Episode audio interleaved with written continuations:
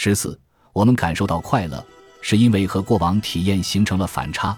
受虐这一术语是精神病学家理查德·冯·克拉夫特·埃宾在十九世纪末提出的，它取自奥地利作家利奥波德·冯·萨克·马索克的名字。虽然这个词保留着一定的性含义，但它很快就有了更广泛的意思。弗洛伊德在一九二四年发表了一篇题为《受虐的经济问题》的文章，探讨了性受虐问题，也谈到了道德受虐问题，比如。人们会为了缓解愧疚感而去寻求痛苦，我们接下来会探讨这种现象。后来，保罗·罗金又发明了“良性受虐”一词，用于指涉某些自愿遭受的疼痛和痛苦，而其中大多数都与性行为无关。有很多行为不属于良性受虐，比如做出诸如生养小孩之类的艰难的人生抉择，做出会伤害身体或者造成剧烈疼痛的行为。蒸桑拿带来的愉悦感和疼痛感通常属于良性受虐的绝佳案例，但也可能会做过头。在2010年世界蒸桑拿比赛中，两位决赛选手在110摄氏度的高温下忍受了六分钟，被烫成重伤。其中一位不久后去世，另一位处于医学昏迷状态，直到六周后才带着严重的烫伤苏醒过来。这种行为当然也不属于良性受虐。良性受虐是指那些通常会带来痛苦或不适，但不会造成伤害的行为。我们会带着好奇心去闻那些明知道已经腐坏的食物，会用舌头小心翼翼地触碰疼痛的牙齿，会按压扭伤的脚踝。我们会观看让我们害怕和哭泣的电影，会吃辛辣食物，会泡温度过高的热水澡。很多心理学家都做过无害但又让人感到疼痛的电击实验。奇怪的是，他们不需要支付很多钱就能吸引被试参与这种实验。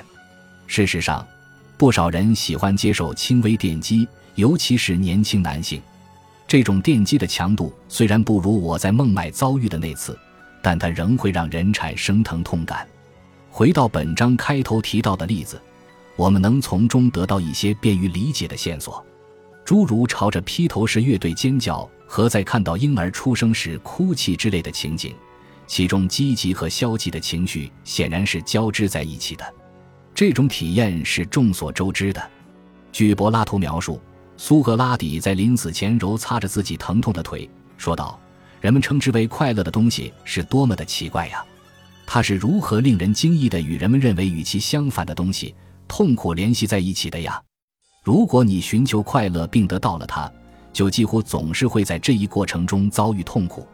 在现代社会，很多心理学家都认同一种关于体验的对立过程理论，认为我们的心智通过对立过程寻求平衡或者达到稳态，从而使得积极反应会伴随消极反应，反之亦然。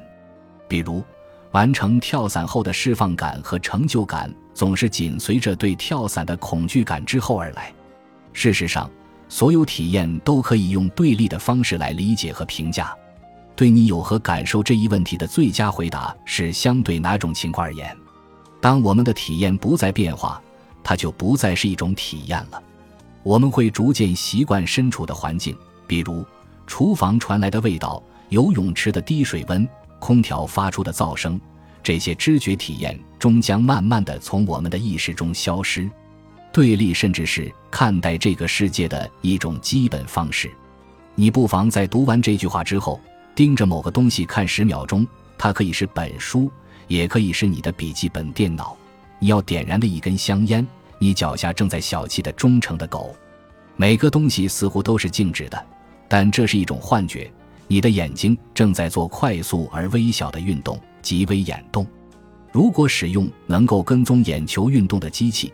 你就能得到一幅与你眼球同步运动的图像，于是这幅图像就固定在了视网膜上。如果你参与这类实验，就会在人生中第一次体验到在不让自己的眼球四处扫视的情况下看某个东西，这才算是以静止的方式看静物。但这是一种怎样的体验呢？你什么都看不到，所有的东西都消失了。事实上。体验的产生需要以变化为前提，我们只会对有差异之物而非绝对之物做出反应。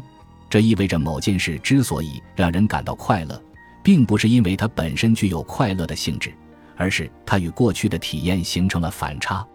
正如一位神经科学家所说：“因为大脑是按等级曲线进行评价的，所以会不断的将当下与过去进行比较。幸福的秘诀可能是体验过不幸。短暂的寒冷能让我们知道何为温暖，饥饿感会让我们追求饱腹感。”经历过濒临绝望的阶段，会让我们感受到的胜利喜悦更加强烈。如果这些例子对证明上述观点来说还是显得太模糊，那可以看看我的同事罗伯拉特利奇及其合作者所做的研究。在研究中，他们让被试面对一系列投资选项做出选择，这些选项要么收益是确定的，要么面临风险。每做几次选择后，被试都要回答。你现在的开心程度如何？预测短期开心程度的核心指标不是被试赚了多少，而是相对于他们的预期值赚了多少。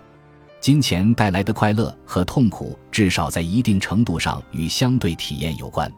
因此，良性受虐的部分含义是指，我们有时会为了让未来的体验最大化，比如在未来获得快乐，而选择承受当下的痛苦。我们渴望追求这样的体验。在经历了痛苦之后，很快就能感受到快乐，并且这种快乐的强度超过了之前承受的痛苦的强度。因此，承受泡温度过高的热水澡的痛苦是值得的，因为当水温变得合适时，泡澡的人就会觉得很舒服。吃辣咖喱会让人产生快感，因为当你喝下冰啤酒时，会体验到辛辣被缓解带来的愉悦感。拉特利奇的研究所得出的结论是。有时更强烈的快乐来自于过往经历的对比，有时又来自于预期值的对比。